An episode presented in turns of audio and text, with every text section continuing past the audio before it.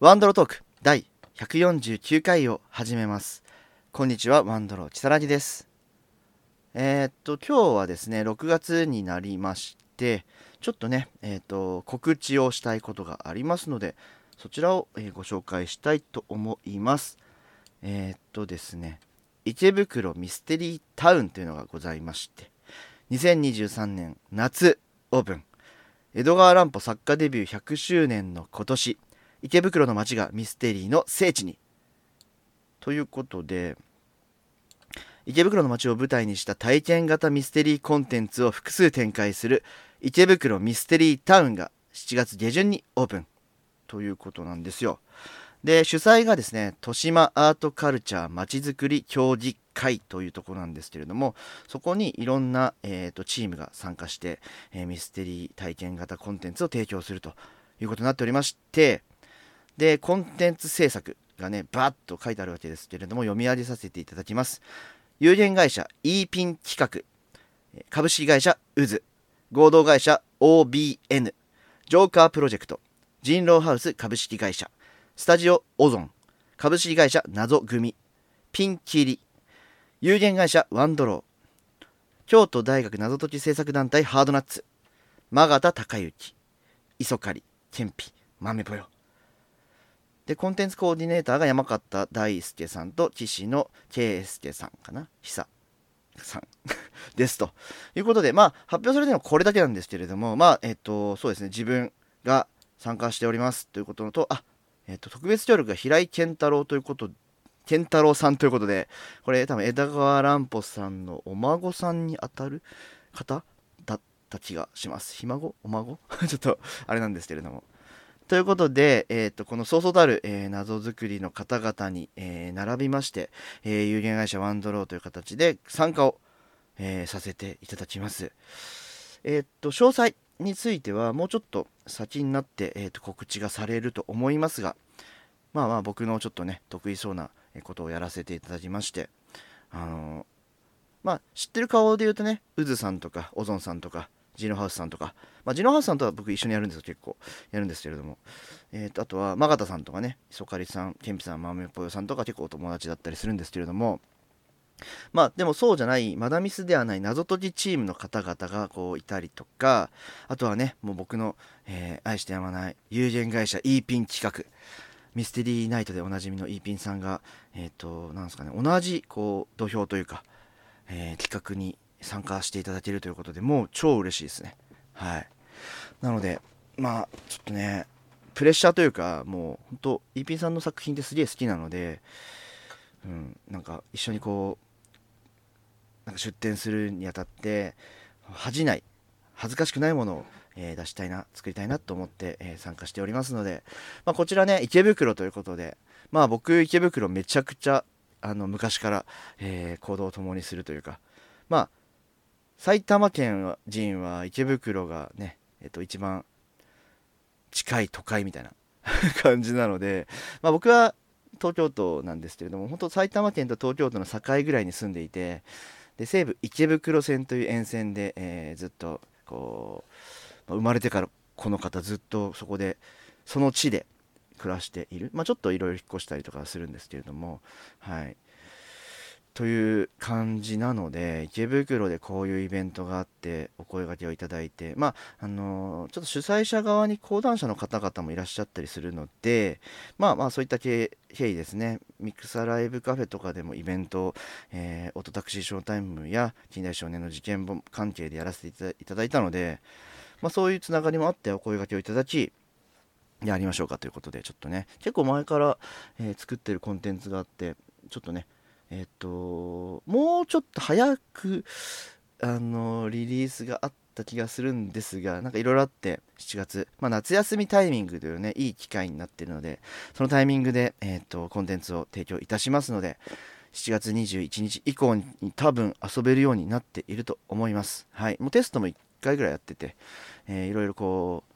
現場もあるのでとかあんま言っちゃまずいかもしれない。ということでこれ以上はお口にチャックマンということでやめておきましょうお楽しみいただければと思いますで、まあ、あの6月になったということで、5月の、えー、楽しかった体験型コンテンツの紹介をしていこうかなと思います。ちょっと今、ノープランだわ。えっと、待ってくださいね。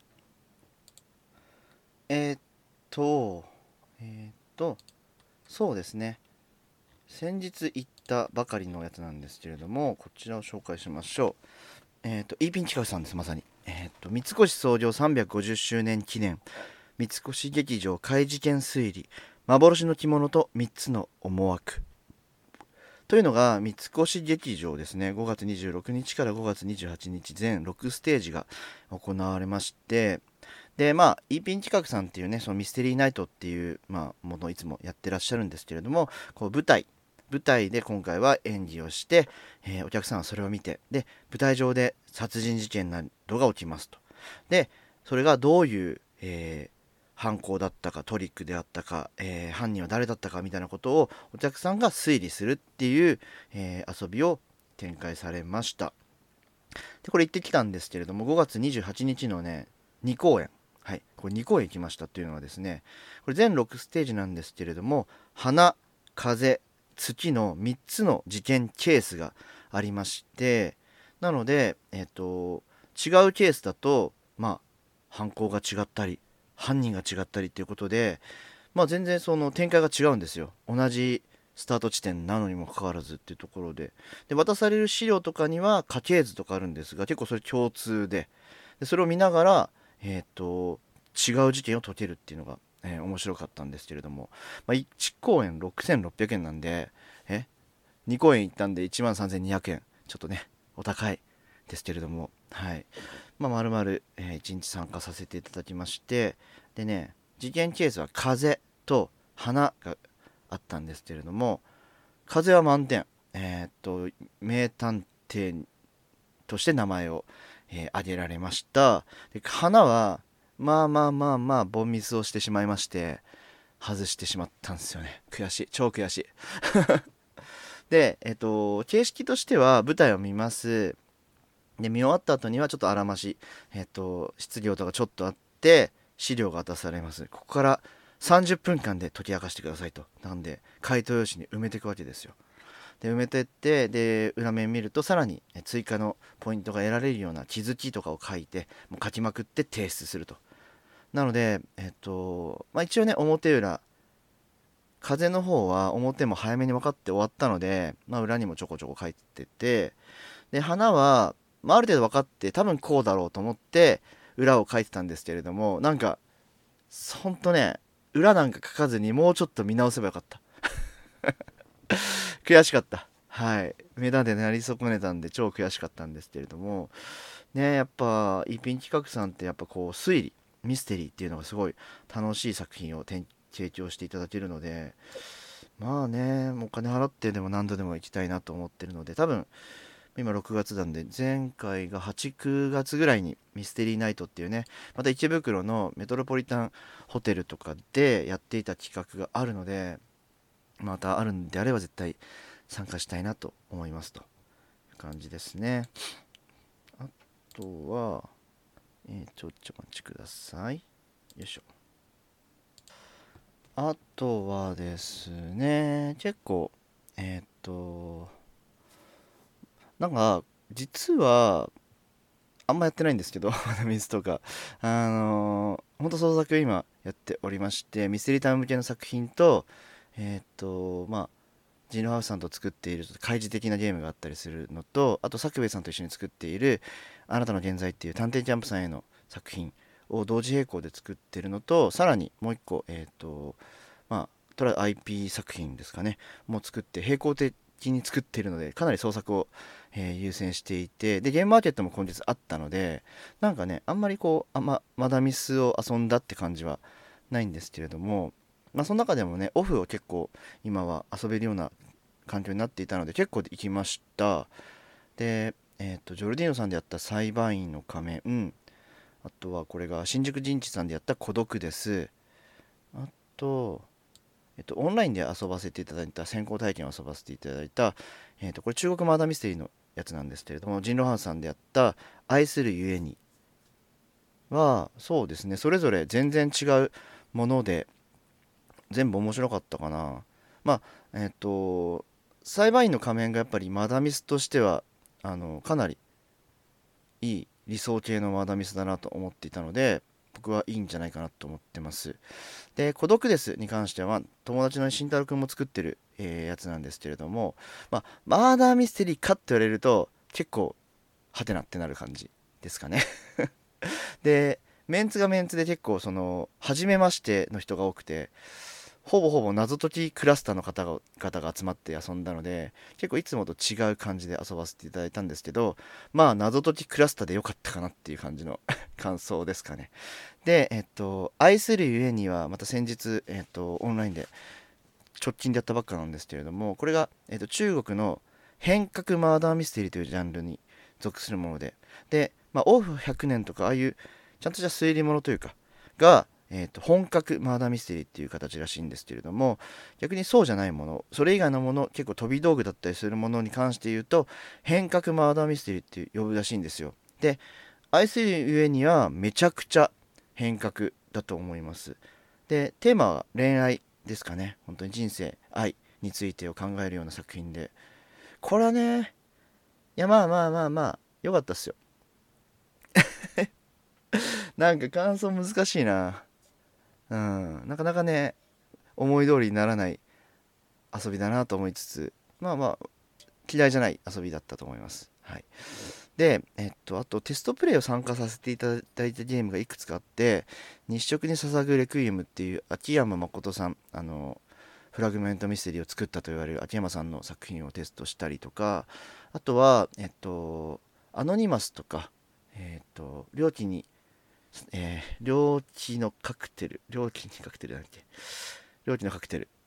とかを作られた、えっ、ー、と、方の新作で、えっ、ー、と、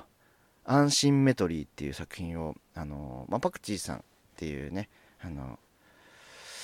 ミステリーポートさんっていうところでやってきたんですけれども、これもまた、えっとね、まあ、料理のカクテルよりも全然僕は好きだったかな。なんか、そう、その後の奇跡やバイオレットに輝くとか、まあ、料金のカクテルなんだっけカクテルなんとかっていうちょっとそのうんと下の句を忘れてるんですけれどもっていうのがまあカクテルがめっちゃ評価が高くてでバイオレットはちょっとえっ、ー、とね1つ7700円ぐらいするのでまあ費用を考えた時の面白さっていうのが多分達してなかったんじゃないかと思うんですけれどもなんで料金はめっちゃ評価高いんです。けど僕全然合わなかったんですよ実は。なんですけどこの安心メトリーは好きって感じでした。すごい良かったです。なので遊び場所が借りられてくると思うんです。本当にあの田町田町のミステリーポートさんでしか今できないと思うんですけれどもめっちゃおすすめです。これ好きだったな。他にねまだねミステリータウン関係のテストとかもちょっとしたんですけどこれ多分タイトルすら出てないのであんま言えないなとか、えー、ありまして、まあ、マーダミスはそんな感じですね。で、えっと、あとは、うーんと、あ、そうそうそうそう、えっとね、これ言ったかな？ゾンビラボからの生還？だっけ？っていう、えっと、タンブルイードさんっていう団体さんの、えー、作品を遊んだんですけれども、えっとね、タンブルはいいぞってみんな言ってたんで、まあ、期待してたんですけれども、まあよかった。まあよかった。期待を超えてきた面白さでした。っていうのもうんとねまあ言,、うん、言っちゃうと脱出できなかったんですけれどもそのワンチャン気づけたっていうその惜しさと、えー、終わった後のその解説の気持ちよさとてもね、えー、高水準でうんなんかまたタンブルウィードさんのゲーム遊びたくなるなって思うようなオリジナル作品。でこれ、えっと、ゾンビラボからはえっとなんだっけなリバイバルらしいんで昔の名作をリバイバルもう一回やりますっていう形で体験したんですけれども体験できてよかったマジで。誘ってくれた方ありがとう。そう。あのプロマジシャンの方がいてその方がねたまたま知り合ってえー、っと孤独です遊ぶ予定だったんだけどそれがちょっと予定が入って出れなくなっちゃったんで違うやつをこうやりましょうってなってそのゾンビラボを誘っていただいたんですけどほんとね感謝っすね。でその方はなんかあれですよ。あのたけるノブのなんかあるじゃないですか。謎解きゲームみたいなテレビ番組。それにマジシャンとして出てました。はい。今見れるのかな。なんか顔も知ってるからなんかその謎解きの番組をえっと TVer で深夜見てたらいきなり出てきて なのですぐに LINE して「見ました!」っつって なんかねそういう意味では謎解き界隈の人の結構知名度が高い方とか有名な方が結構いるので、まあ、テレビとかメディアとか結構出てる方多いなって感じがしますよねなのでこういろんなこうつてをどんどんどんどん広げてやっていこうかなと思うので面白いもの楽しいものがあれば、えー、一緒に遊んでくださいって感じですかね。まあそんな感じでねあとはパッケージでえっと SNE さんの「たがために電書バトは飛ぶ?」とかえっと「鬼面都市なんとかなんとか」とかやらせていただきまして。まあここはねコメントしづらいんですけどなんすかねどっちもオーソドックスじゃないなって個人的には思いました。で電書バトはまあ僕は嫌いじゃなかったんですけれどもまあなんすかね。とてもシステム部分にトリッキーな部分が入っていてだから犯人当てを楽しもうっていうそのマダミステリーという前提を持ってる人から見るとちょっと変革かなって思うかもしれないんですけれどもまあそこをね理解したりとか気が付いた時の面白さみたいなところが分かるのでまあ僕はおすすめしたい気持ちはあるんですけれどもあれですね結構そのシステム部分が事故を起こしやすいわけですよ。失敗しちゃうとなんか変な風になっちゃうってことがありえるので。なので、まあ、できればできれば GM さんを、えー、と招いて遊んだ方がいいんじゃないかなって個人的には思いました。はい。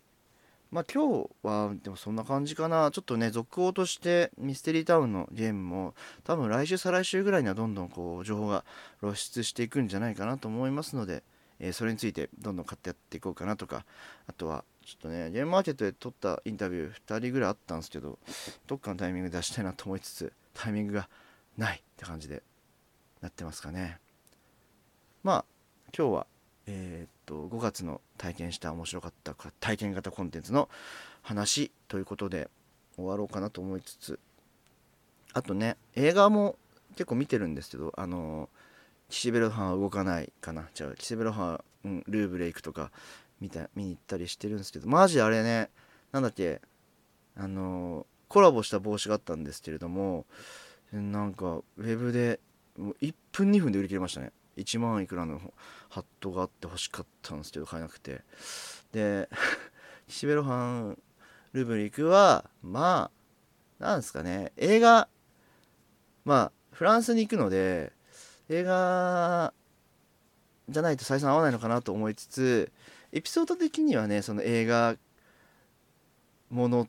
ぐらいこう派手なものではないのでなかなか、うん、評価は難しいなと思うんですけれども総じて良かったかな。もともと原作漫画も僕大判のやつをちゃんと買ってるので、えっと漫画として好きな作品なんですよ。であの若かりし露伴がちょっと人妻とちょっといい仲になるっていうエピソードがありましてでそれを演じてるのが木村文乃さんかな？がやっていてすげえ良かったです。可愛いっす。可愛かったです。っていうのがまずはいい評価。であのね漫画だと278歳の露伴の10年前の姿っていう形で10年前のお話になるんですよ過去編が。それが、えーと、高橋一生さんがその現在の露伴をやっててで10年前ぐらいの露伴をまた違う多分ジャニーズの方なんじゃないかなっていう方がやってるんですよ。もうね別人すぎて。この10年ロハン何があった？みたいな。うんちょっとね見た目も声も全然違うので難しいだろうけど難しいよねって思いました見てて。はい。そんな感じかな。であと推しの子。推しの子はもう僕が多分第1巻の頃から推してる漫画で今そのアニメが始まって4月から始まってめちゃくちゃバズってるわけですよ。な人が。でえー、っとまあでもどうしようかな。推しの子ね。えー、っとミスまだミステリー作りたいなっては思っているんだけどどっかが作ったら嫌だなと思いつつまあ出たら遊びますって思ってますっていうのをね伝えとこうかなと思ってます。僕は最初からもうずっとファンなのでバズる前から。まあバズってたな最初からな。はい。なのでえっ、ー、とすごい何か今後あるんじゃないかなと期待してはいるんですけれどもまあアニメ展開もね今えっ、ー、と7話までやっていてで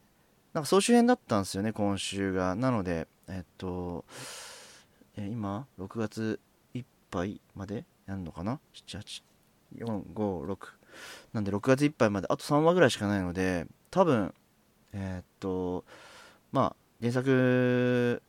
ネタバレ側にするとビーコマチ編が多分アニメの一期の終わりですね。僕が一番好きな有馬かな編。まあ有馬かなずっと有馬かな編なんですけど、なのでビーコマチ編が1回終わってそこで終わると思っていてで僕の中で想像は、えー、次映画化です。はい。東京ブレード編が結構長尺の物語になるのでこれが映画1本できると思ってるのでやるんじゃないかなと思ってるのでここまたねあの有馬かななんですよ。なのでめっちゃ楽しみにしてるんでまあまああのいやそうねめっちゃ語りたいな。どうしよう。まあアイドルっていう歌とかもめちゃくちゃ良くてで普通のオープニングの演出もいいんですけれどもこう PV、えー、ミュージックビデオの方を見ていただけると,、えー、とフル弱で、えー、歌っていて演出がめっちゃ良くて歌詞がさらに、えー、と推しの子の物語をすごい再現しているというかまあ夜遊びさんってね小説を、えー、と再現するサークルさんというか えー、とユニットさんなのでそういう意味では物語がすごい描かれているのでめっちゃ良くて。で最近ねアニソンちょこちょこ聞いていてめっちゃおすすめなのがあるんですよ。あまあ最近じゃないんですけどハマってる曲が12個あってあのうるせえやつらが個人的に好きであのうるせえやつらのなんだっけなあいうえあいうえだっけっていう曲とえっ、とオープニングもう一個「あいわな夢中」がめっちゃ好きでもうほんとねメンヘラ女って感じ。で、えっと、あいうえの方が、なんだろう、うるせえやつらをめっちゃ再現していて、歌詞にもう、なんだろう、過去の、えっと、なんだっけ、ラムのラブソングだっけ。っていうのが、彷彿とさせるネタが入っていたりとか、あとは、えっと、登場キャラがすごい仕込まれてるんですよ。そのうるせえやつのキャラクターが。なので、しかも、えっと、ラム目線当たる目線の、えー、描写があったりとかですげえその全然違うものを持ってきたにもかかわらずうるせえやつらを再現してるっていう歌詞になってて、まあ、曲になっててめっちゃおすすめですっていうちょっとアニソンの話でした今日はこんな感じで終わり